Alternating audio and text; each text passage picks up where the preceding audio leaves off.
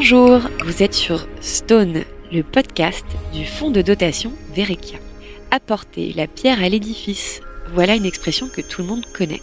C'est Jeanne Rio, éco-designer, Philippe Madec, architecte, urbaniste, écrivain, pionnier de l'éco-responsabilité, et Servan Verekia, responsable stratégie, développement et innovation du constructeur promoteur immobilier en pierre de taille massive Vereka, qui vont poser la dernière pierre à l'édifice de ce podcast autour d'une discussion sur les enjeux de ce matériau organique dans l'architecture. Donc euh, bonjour à toutes et à tous. Nous sommes sur Stone, donc le podcast qui retrace euh, l'histoire de la pierre au travers les âges. Et aujourd'hui, nous avons un épisode qui sera centré autour de la pierre et l'architecture. Alors l'architecture, oui, mais aussi ses innovations. Et c'est pour ça qu'aujourd'hui, on a rassemblé un panel euh, de spécialistes, donc architectes, urbanistes, responsables recherche et développement ou éco-designer que je vais donc vous présenter. Donc bonjour Philippe Madec. Bonjour. Vous êtes architecte urbaniste, vous êtes le, un des pionniers de l'éco-responsabilité et vous avez écrit maintes publications dont Mieux avec moi-même, paru en 2021. Mieux avec moi Je, ah je n'aurais pas eu l'outrecuidance d'écrire mieux avec moi-même. Vous nous en parlerez sûrement un peu plus après. On est aussi rejoint par Servan Verekia, donc qui est responsable stratégie, développement et innovation du groupe Verekia Construction et qui recherche notamment en interne auprès du promoteur qui a pour l'habitude de construire en pierre de taille différentes hybridations de matériaux, mais aussi des recherches sur les qualités intrinsèques de la pierre. Tout à fait. Et en dernier lieu, nous sommes rejoints aussi par Jeanne Rio, qui est eco-designer et qui a aussi voilà, fait la, résidence du fonds de dotation Verekia et donc qui a pu travailler avec des tailleurs de pierre pendant quelques mois. Bonjour. Donc, au travers de ce podcast, nous allons euh, bah, peut-être un peu traverser les âges, parce qu'effectivement, la pierre, euh, on la connaît depuis toujours, à travers de l'architecture. C'est vrai qu'une des premières traces d'architecture en pierre remonte déjà à la fin du néolithique, donc c'est déjà plus de 10 000 ans avant notre ère. Et ensuite, on l'a vu traverser euh, différentes époques, différents styles architecturaux. Et c'est vrai qu'aujourd'hui, ce qui nous intéresse, c'est de savoir aussi quelle est la place de la pierre dans l'architecture aujourd'hui, parce qu'on la revoit de plus en plus revenir au goût du jour, que ce soit dans l'architecture euh, au niveau euh, urbanistique bien sûr, mais aussi sur des détails. Donc on parlera aussi de design un peu tout à l'heure avec Jeanne. Et peut-être pour commencer par euh, le début, vraiment la première pierre à l'édifice, peut-être avec vous, Servan, est-ce que vous pourriez nous parler un peu déjà de la matière avec laquelle vous construisez auprès de Vereka, parce que c'est de la pierre calcaire, donc peut-être un peu de ses spécificités, et peut-être aussi de comment vous la mettez en œuvre dans l'architecture contemporaine? Oui, tout à fait. Alors, euh, pour rappel, euh, le groupe euh, Construction Verica existe aujourd'hui depuis plus de 33 ans. Il a été créé par mon père en 90, sur les traces de mon grand-père qui avait une entreprise de façonnerie pour déjà construire des pavillons en pierre de taille massive.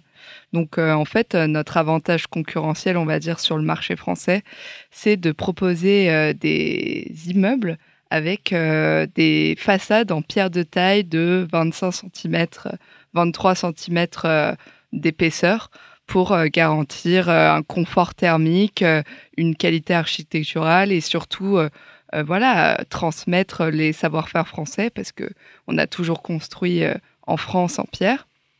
Et vous parliez tout à l'heure de la création de la pierre.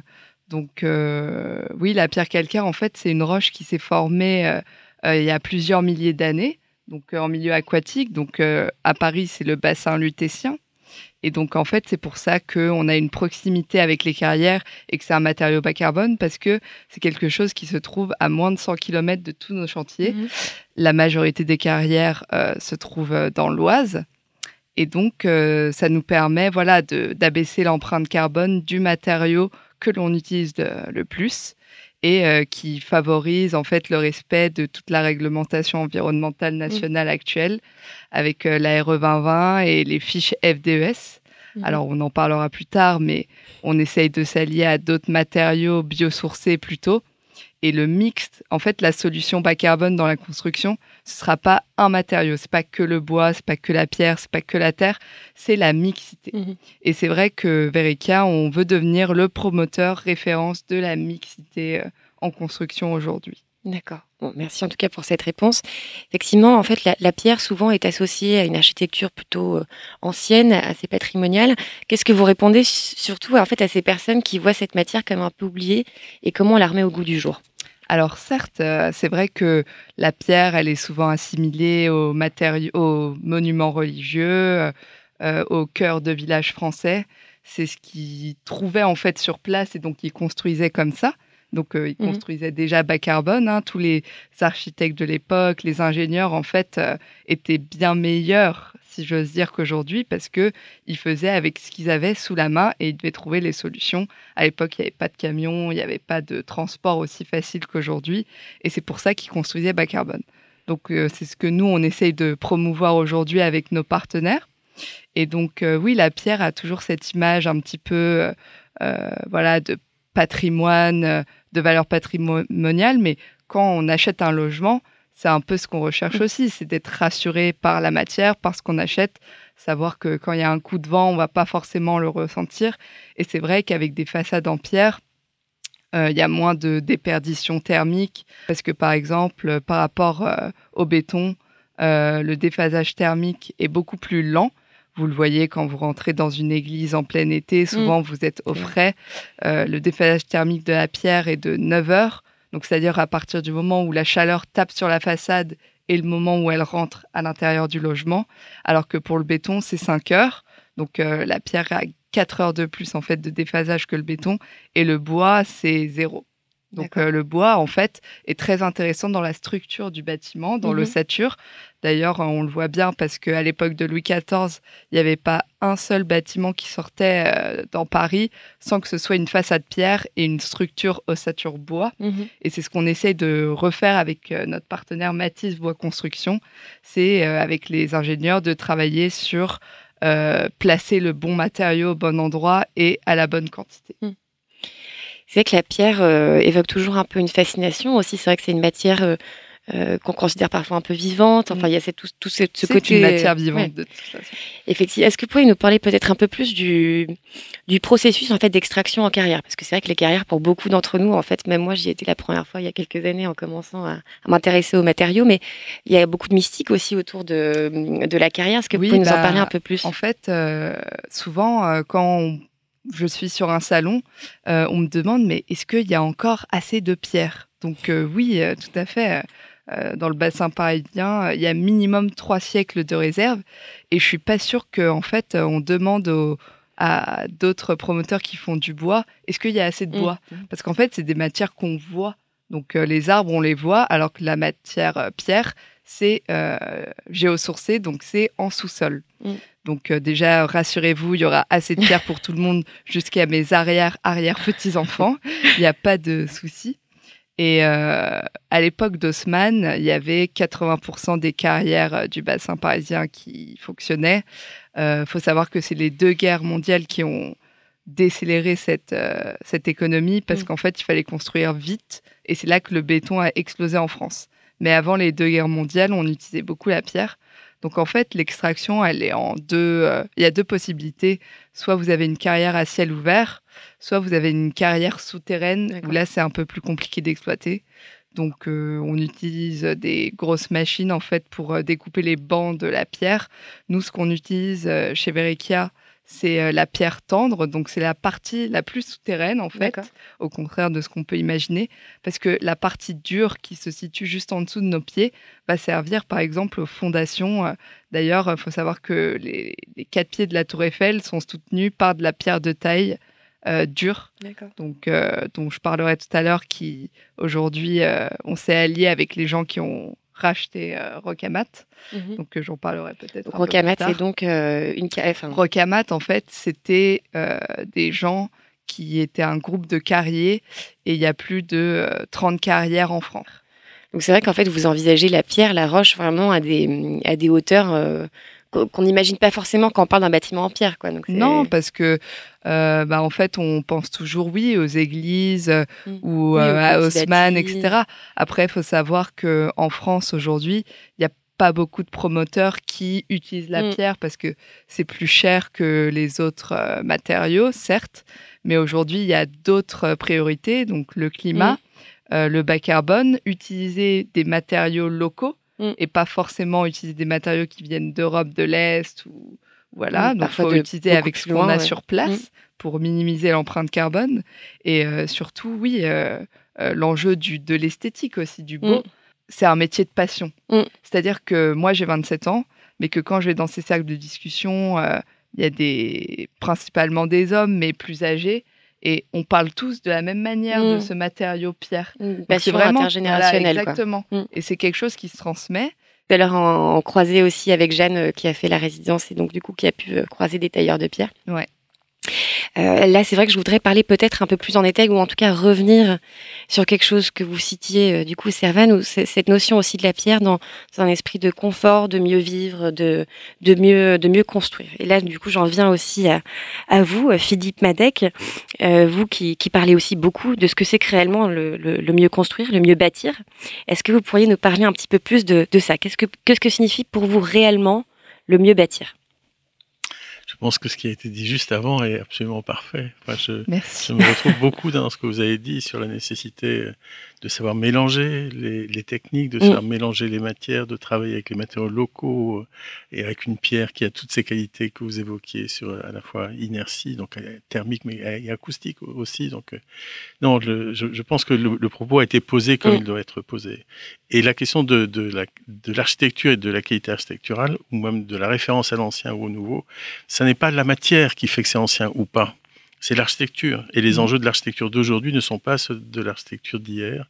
Donc notre manière d'utiliser l'architecture et d'utiliser les matériaux pour construire l'architecture, bien sûr, se nourrissent de ce que vous avez évoqué sur les architectures anciennes et sur ce qu'elles nous apprennent mais elles, permettent surtout de répondre à une condition contemporaine catastrophique.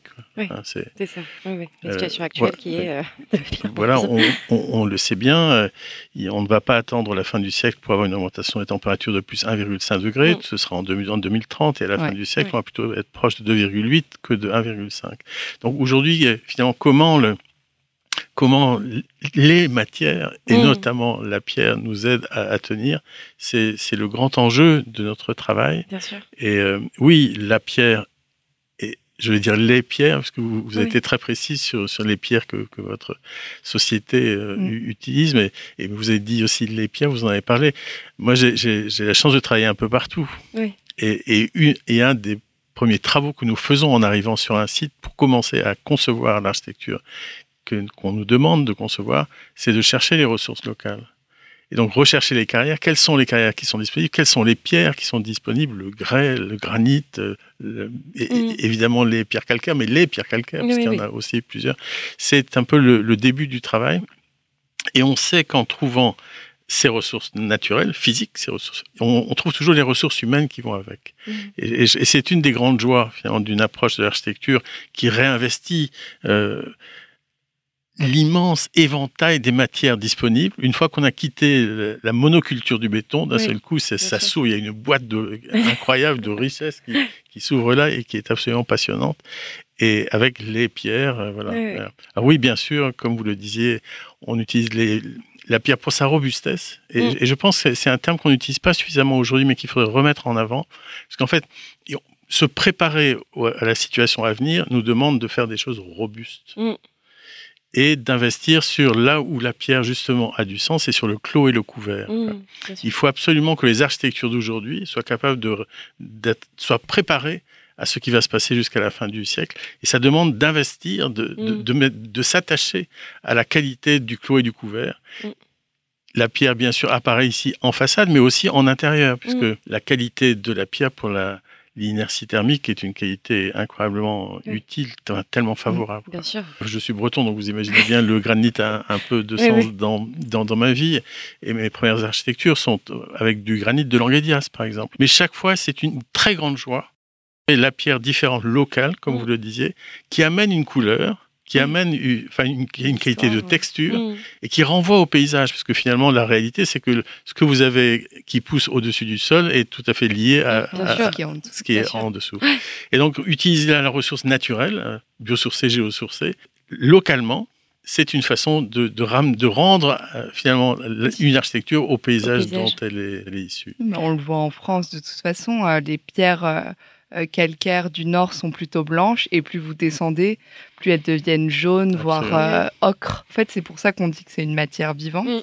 C'est que ça vit avec son terrain et ce qui se trouve au-dessus, le climat, est-ce qu'il pleut plus, est-ce qu'il pleut moins. C'est ce qui lui donne sa couleur, son histoire. Et c'est ça le patrimoine aussi. C'est pour ça que la pierre, quand vous vous baladez dans un centre-ville construit en pierre ou un village, c'est forcément beau parce qu'en fait, ça représente euh, la, région où vous êtes dans toute sa splendeur. C'est ce qui se trouve en sous-sol qui est ressorti. Mmh. Et qui, euh, en plus, la pierre, euh, si l'architecture est bien travaillée, évidemment, nécessite peu d'entretien. C'est-à-dire que nous, en 33 ans, on n'a jamais fait un ravalement de façade, ce qui consiste à frotter la pierre pour euh, enlever la noirceur liée à la pollution et au climat. Mais en fait, tout ça, c'est grâce à la conception de l'architecte qui protège la pierre de la pluie euh, euh, par les linteaux, etc. Et donc, en fait, la pierre reste fragile. C'est une matière naturelle. Donc, ce qui vit est fragile et il faut savoir la poser et il faut savoir euh, la protéger par l'architecture, en mm. fait. Et ça, c'est très important.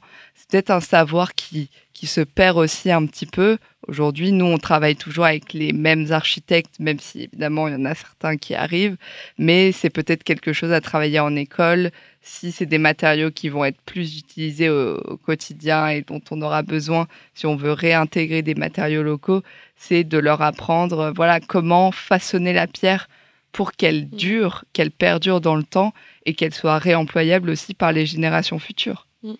Oui, enfin ça renvoie. Euh, tout à l'heure, j'évoquais la cas de, Beaulieu.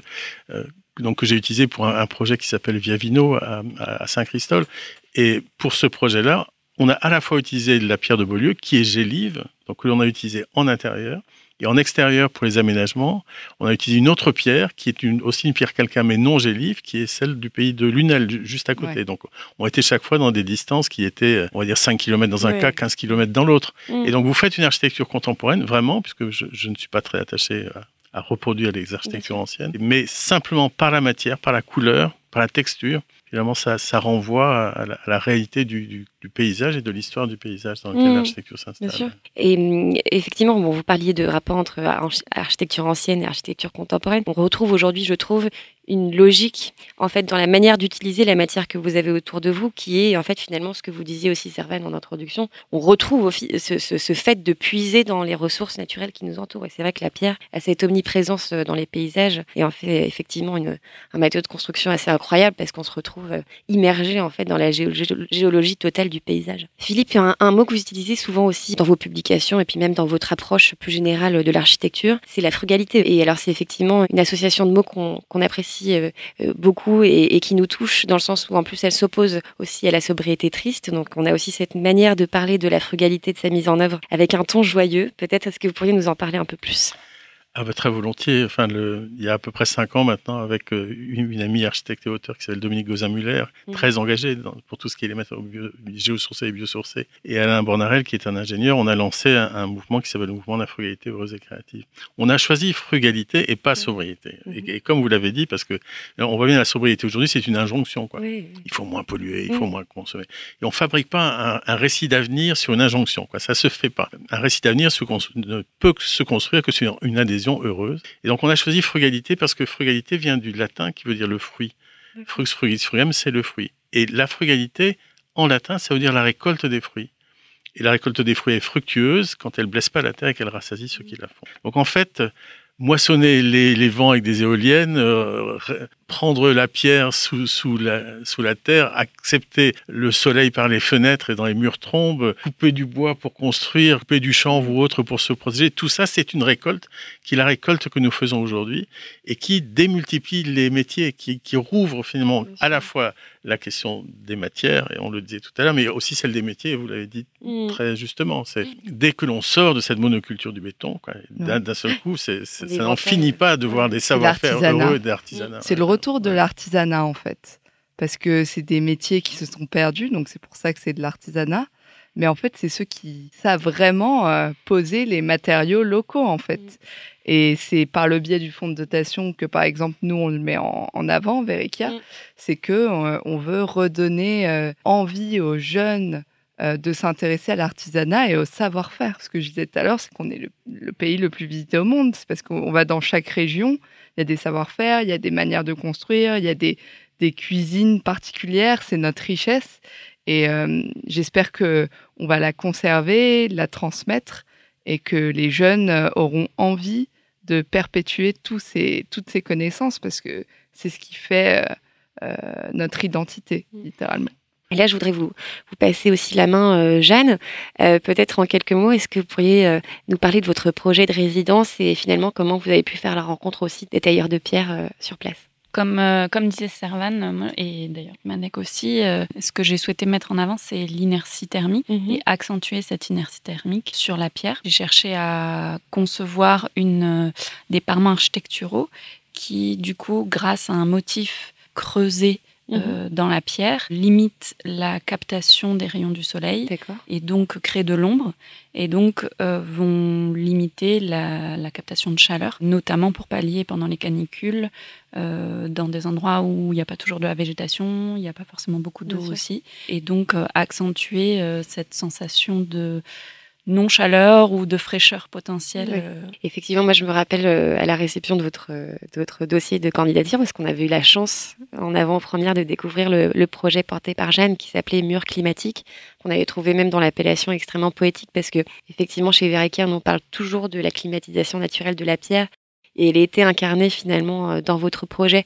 d'une autre manière, en sublimant finalement les qualités intrinsèques de la roche grâce à un motif que vous appliquez directement en pleine masse. Vous avez au sein de la résidence pu côtoyer des tailleurs de pierre. Comment le geste ou la pensée de l'éco-designer se mélange à celle du tailleur de pierre? Comment en fait on arrive à, construire tout un écosystème autour du geste? Alors je pense qu'il y a différentes phases entre guillemets. Mhm. C'est-à-dire que déjà euh, je pense en premier à une fonction, à un usage pour pas créer quelque chose qui soit euh, inutile ou utiliser la matière pour rien, etc. Ensuite, euh, comprendre les propriétés ou chercher des, techniques, des technologies qui soient low-tech, frugales, euh, comme disait Philippe Madec tout à l'heure, euh, écologiques, et comprendre les matières, les techniques. Donc c'est là où, du coup, pendant la résidence, j'ai pu vraiment échanger en détail et de façon très pointue, et j'ai des fois cherché la petite bête, d'ailleurs, auprès des, des, tailleurs de pierre qui étaient présents ou d'autres spécialistes avec qui j'ai pu échanger sur euh, des questions climatiques, etc. Mm. Et donc, du coup, j'ai aussi euh, appréhendé un matériau que je, je, ne connaissais pas de façon aussi pointue. Mm-hmm. Vraiment le comprendre, comment sa mise en œuvre aussi, qui c'est quand même une mise en œuvre que j'ai trouvée assez particulière, avec une certaine fragilité au final, même si c'est un matériau très résistant, mais qui demande un travail très pointu, où euh, du coup, euh, la moindre erreur, euh, enfin voilà, pour avoir touché la matière, mm. euh, la moindre erreur, pour moi qui suis pas du tout, qui n'ai pas les savoir-faire, est fatale. et il faut recommencer la pièce, par exemple. Donc ça, c'était voilà une découverte. Même si on a des notions en amont, voilà, des matériaux, etc. Mm. Mais l'expérimenter dans la matière avec des gens qui nous accompagnent, ça a mm. été vraiment enrichissant. Et surtout qu'en plus, vous avez eu toute une phase de conception où vous avez pu trouver aussi des partenaires qui ont répondu parfois à la finesse des motifs que vous étiez en train de créer grâce à aussi une manipulation du numérique. Donc on sent aussi que la filière pierre se dirige de plus en plus vers des outils qui ont trait au digital, au numérique, etc. Ce que j'ai trouvé personnellement très beau, c'est que ce qu'on nous explique toujours, c'est que le numérique vient soutenir la perspective, en tout cas, ou la création en tant que telle, mais ne se soustrait jamais à la main de l'homme. Et c'est vrai qu'on voit après, euh, finalement, euh, la réception des objets qui étaient passés finalement par la commande numérique, qu'on vous demande derrière de retravailler, euh, d'avoir l'œil, en fait, qui vient finir ou euh, à les finitions. Donc, je ne sais pas si effectivement sur cette euh, propension à avoir recours au numérique, est-ce que c'est voilà, comment on appréhende la pierre, le numérique, comment ça se passe euh, dans la, conception? Oui, bah, je pense que c'est un équilibre en fait, parce que du coup, il y a une question de coût et mmh. de quantité de production. Et malheureusement, voilà, dans, dans les marchés qu'il peut y avoir mmh. à différentes échelles, il y a quand même cette contrainte-là. Et du coup, c'est trouver un équilibre entre là où la découpe numérique ou l'outil numérique est pertinent mhm. pour un usage peut-être maximisé, euh, là où euh, le travail de la main est pertinent et, euh, primordial. Mhm. Et, je pense que les deux se combinent parce mhm. qu'il y a certaines choses qui peuvent être faites en numérique, d'autres pas du tout.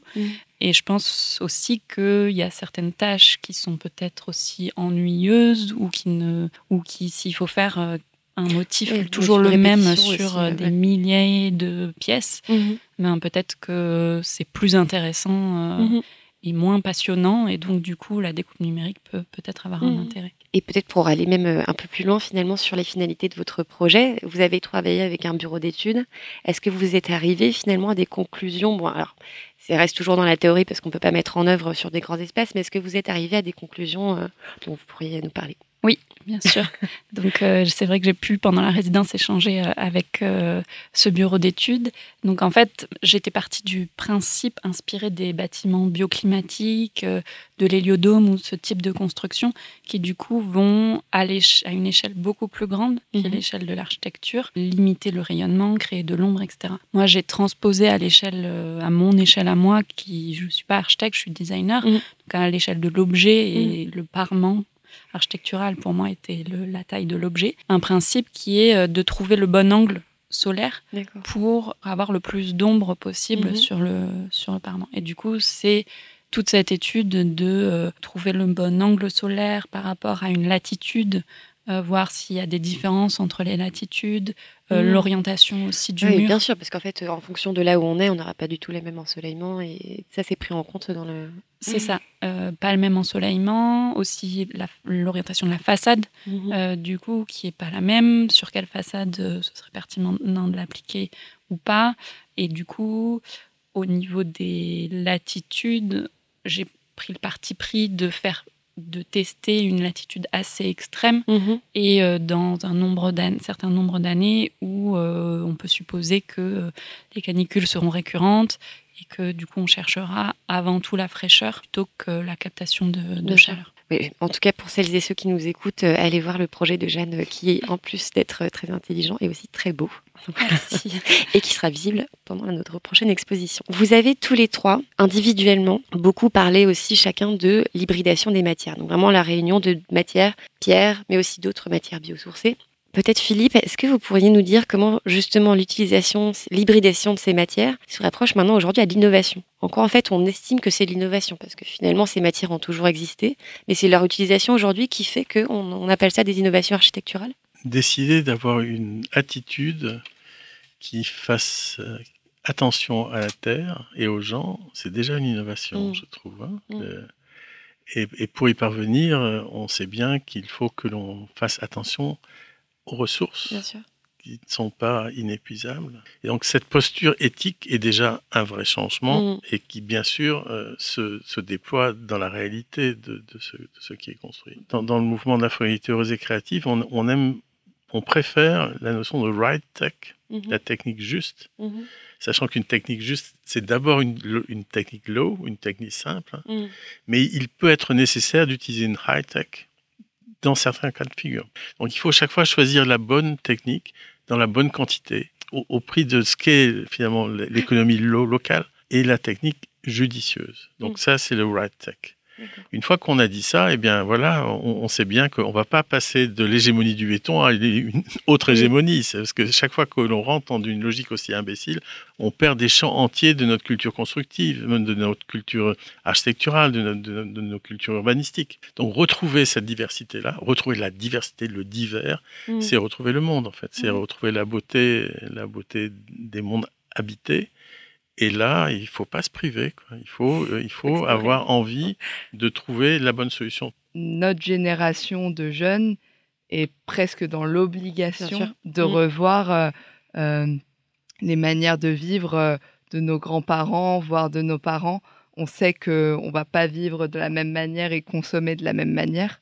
Donc évidemment, ça touche évidemment le, secteur de la construction comme vous l'avez dit, il euh, faut construire avec euh, ce qu'il y a sur place. C'est de l'enrichissement, en fait. C'est retrouver un peu euh, ce qui nous appartient, ce qui a fait nos mmh. territoires, ce qui a fait nos sols. C'est vrai que la pierre a été un peu mise de côté, en fait, au final, ces 70 dernières années. Elle revient en force parce qu'elle respecte euh, les ambitions écologiques euh, nationales. Maintenant, euh, si on a envie de construire dans n'importe quelle ville en France, il y a forcément une carrière pas loin. Mmh, et donc voilà, ça baisse toujours. c'est toujours dans l'idée d'abaisser l'empreinte carbone et de remettre la pierre au cœur de l'écologie parce que on le voit. donc il y a déjà moins de consommation énergétique dans son extraction et toute sa la chaîne de transformation. Elle demande peu d'entretien si les architectes la dessine correctement et elle est réemployable pour les générations futures. C'est-à-dire que si un jour ils veulent déconstruire un immeuble, euh, ils auront qu'à découper au niveau des, joints de la façade euh, pour euh, les utiliser et faire autre chose avec. Voilà, quand vous vous baladez et que, encore une fois, vous marchez dans Paris ou au cœur d'un village français qui s'est construit en pierre, bah souvent c'est quand même très agréable. vous avez moins chaud, c'est beau, mm. et puis c'est local, donc oui, il y a, toujours une, notion d'émotion en fait voilà, qui dégage aussi C'est ce que ramène mm. la pierre. Mm.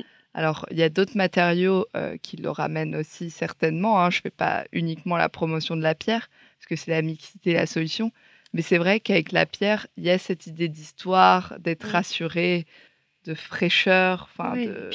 Puis, même, je trouve, parfois de souvenirs aussi d'enfance. On a tous une histoire euh, dans une maison, et souvent les maisons de grand-mère, mais même les rapports aux cailloux. Enfin, je veux dire, c'est une des, premières matières qu'on découvre aussi en tant qu'enfant. Et je trouve que c'est quelque chose qu'on retrouve beaucoup dans l'émotion qui est transmise. Euh. Ça ramène à l'humain, en fait. Mm. C'est ce qu'on disait. Euh, c'est la transmission aussi. Ça, c'est intergénérationnel. C'est c'est une pierre qui ramène aux valeurs réelles. Et je pense que après les épisodes comme le Covid, etc., où on a tous été séparés pendant plusieurs mois pendant les confinements, euh, se retrouver, échanger avec des gens pas forcément du même âge, pas forcément avec les mêmes origines ou quoi, d'un matériau euh, mmh. noble et, local, mmh.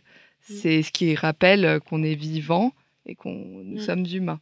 Peut-être justement pour parler d'autres matières qui nous, euh, nous amènent aussi des émotions, etc. C'est vrai que Jeanne, euh, vous en tant qu'éco-designer, est-ce que vous avez des choses à nous raconter sur les nouvelles matières qu'on voit aujourd'hui apparaître euh, sur le champ de la construction et du design? Oui, en fait, il y a... Hum, je pense que pour rejoindre ce que disait donc Manak et Servan, il y a une question d'écosystème, je pense à, réfléchir. donc une question d'utiliser le bon matériau à mmh. bon escient. Mmh pense qu'on retrouve aussi pas mal certains matériaux qu'on a pu oublier. Je pense aux chambres, par mm. exemple, à l'ortie, à des matériaux euh, qui ont des fois été abandonnés pour des questions voilà, de législation, de, de fabrication. Transmission de savoir-faire aussi parfois. Ouais. Mm. Oubli des transmissions de savoir-faire, etc. Et à cette combinaison euh, qui peut y avoir voilà, entre euh, la pierre, le bois, la fibre qui peuvent isoler, qui peuvent se combiner euh, et, aussi à l'échelle de l'objet où euh, certains matériaux peuvent servir à la portance. Il y a mmh. certaines normes aussi dans les milieux urbains où on est obligé d'utiliser, euh, on est tellement contraint par les normes qu'on est obligé d'utiliser certains, mmh. certains matériaux. Et justement, enfin voilà, dans le projet, il y, a, il y a mmh. trois axes que je présente, ou du coup, trois axes de motifs qui combinent l'ombre, l'eau et la, la matière, enfin la, la végétation, mhm. euh, la mousse. Et donc, c'est comment jouer avec les éléments et les matériaux. Voilà. Et après, dans l'objet, euh, c'est des matériaux que moi, j'aime bien transposer et jouer avec ces matières mm. pour essayer de voir euh, comment les utiliser dans différents contextes en fonction de leurs propriétés. D'accord. Peut-être Philippe, du point de vue de, l'architecte, dans quelle mesure dans la conception d'un projet ou même euh, avant même la phase de conception, le fait d'envisager aussi un projet, euh, est-ce qu'on laisse la voie de l'architecte aussi à l'utilisation des matériaux? Est-ce que vous avez un cahier des charges ou est-ce que vous êtes force de proposition dans les alliages, euh, les matières à mettre en œuvre? L'architecte, on va dire la maîtrise d'œuvre, hein, mmh. parce que les ingénieurs sont partie prenante et sont des acteurs très forts avec nous. La maîtrise d'œuvre, c'est elle qui propose. Mmh. Et elle peut dire non aussi si on essaie de lui imposer des choses qu'elle n'a pas envie de mettre en mhm. œuvre, qu'elle considère comme étant déplorables. Les matériaux innovants, enfin, la paille, c'est plus innovant. Hein, la terre, c'est plus innovant. Tout, tout, ça, ça fait longtemps qu'on utilise et, qu'on le met en œuvre avec joie. Enfin, mhm. tous nos projets utilisent ces, ces matériaux-là. Il y en a il y a un matériau que j'ai pas encore utilisé, mais que j'adorerais utiliser, c'est le mycélium, par exemple. Oui, on nous en avait parlé effectivement. Euh, et, en fait, je, voilà, j'aimerais bien réussir à, mm. à, faire en sorte de réaliser un, un, bâtiment avec des briques de, de, mycélium. Qui, enfin, le mycélium, c'est ce champignon. Celui-là, j'aimerais bien l'utiliser, mais bah, voilà, il, reste encore des possibilités comme ça. Et ce que je voudrais ajouter, c'est que il y, a, il y, a, les matières physiques dont on parle. Enfin, depuis tout à l'heure, grosso modo, on parle essentiellement des choses qui touchent et qui, sont, et qui ont une certaine lourdeur, mais, mais il y a d'autres matériaux à l'architecture, qui sont les matériaux fluides de l'architecture. Mmh. L'air est un matériau considérable de l'architecture. La lumière en est un autre, la chaleur aussi. Mmh. L'air, la chaleur et la lumière, c'est une seule matière. Mais c'est cette matière-là qui a des décisions quant, aux matières dures. Vous on, on, parlait d'inertie. L'inertie renvoie à la chaleur et à l'air. Et on voit bien que en fait, si vous mettez dans, dans on va dire dans la machine à projet, quoi, dans la boîte à projet. Si vous mettez les matériaux biosourcés, géosourcés de remploi, si vous rajoutez les, les matières fluides, quoi, l'air, l'air, la, lumière et la chaleur. Si vous, si vous rajoutez toutes les conditions locales, le sol, le climat, les envies des gens de, de, vivre autrement, vous faites jamais deux fois le même projet. Jamais. Mmh. C'est impossible puisque les conditions, chaque fois, mmh. changent considérablement. Et en fait, c'est cette joie-là qui, qui, devrait nous aider à, à changer radicalement, quoi, parce qu'il faut arrêter de faire ce qui se fait aujourd'hui. Vraiment, quoi. En plus du mycélium, il y a l'algue aussi, qui est aujourd'hui un matériau très intéressant et en plus, on est envahi. Donc du coup, euh, ça peut permettre de traiter certains problèmes. C'est deux matériaux qui, qui, sont plus innovants car on ne on l'a jamais utilisé. On mm. les a jamais utilisés en fait. Euh, Avec les algues, on peut faire de la peinture, mais il faut pas oublier que pour faire de la peinture, il n'y a pas besoin que de la pétrochimie. Quoi. Mm. Moi, je fais des peintures à la farine. Mm. Pour, pour l'extérieur, c'est magnifique je fais des, des, des, peintures au lait ou, à l'œuf mmh. pour l'intérieur. Enfin, on a une quantité de solutions absolument magiques. Bah, je vous invite tous à venir euh, nous proposer ces solutions pour la façonnerie. Donc notre cellule recherche et développement euh, chez Verica, où en fait on essaie de travailler euh, avec des nouveaux isolants, donc du chanvre, de la paille. du, de la fibre de textile recyclée ou de la fibre de bois. Mais c'est des solutions qu'on essaye de regarder pour allier la pierre en fait à de nouveaux isolants euh, biosourcés, écologiques, etc. Mm. Mais c'est vrai que il faut regarder euh, ces nouveaux matériaux. Après, les filières n'existent pas forcément en France, donc il faudra les structurer. Parce que si on utilise, euh, par exemple, plus de paille, plus de chanvre, et qu'aujourd'hui c'est plus utilisé dans le secteur de l'agriculture, il ne faudrait pas qu'on impacte ces secteurs-là et qu'on pousse à la déforestation pour créer de nouveaux champs parce que ce mm. serait complètement euh, contre-productif. Tout est dans une euh, effectivement dans une certaine balance. Exactement. Et c'est un peu aussi toute la notion d'écosystème qu'on, dont on parlait, c'est-à-dire que tout est voilà, tout est interdépendant et tout se, tout se complète. Je pense que vous, vous l'avez compris, pour celles et ceux qui nous écoutent, qu'il y a des belles perspectives à venir. Le mycélium, justement, c'est un, matériau qui, qui, pousse. Donc, il peut, par exemple, être. Euh, Mais comment ça vit dans le temps, par exemple? Est-ce qu'il y a déjà des études qui ont été faites? Nous, on loge des gens. On peut pas se permettre de mettre un matériau qui vit un peu trop, quoi, qui se développe un peu trop et qui se sent trop à l'aise avec la pierre, parce que le calcaire fait pousser les plantes. Donc, il euh, faut faire très attention à ça. On ne peut pas se permettre, euh, vu que c'est des matières vivantes, qu'ensuite on se retrouve avec des tonnes de champignons, avec des gens qui se retrouvent. Euh, non, regardez. N'ayez pas peur. Ah, n'ayez pas peur. à tester. voilà. Ça demande des tests. Voilà, exactement. Mm. Il faut tester. mais pourquoi pas? Il y a plein d'études qui sont déjà réalisées un peu partout dans le monde sur le, sur le mycélium, et on sait très bien qu'une fois qu'il a été cuit à, basse température, oui, ça, ne... peut stabiliser. Ça ne vit plus trop. Il est très léger en plus. C'est assez étonnant. Solide et léger. de quoi poursuivre en tout cas dans de belles explorations. Merci à toutes, merci, à tous. Merci. Pour cette euh, conversation enchanteresse. Et on parlait de frugalité heureuse. Je peux vous dire que les sourires ont été très constants pendant cette discussion. on vous dit à très bientôt. Et merci pour ce dernier épisode de Stone. Euh, voilà. On le... En tout cas, pour cette année, c'est le dernier. Voilà. Merci beaucoup. Merci, Anastasia. Merci. Un podcast du fonds de dotation Verekia, produit par Manon Burlion et Océane Bazir, avec la voix d'Anastasie Andrieux, écriture Manon Burlion et Océane Bazir, réalisation Manon Burlion, mixage et habillage sonore Nova Materia.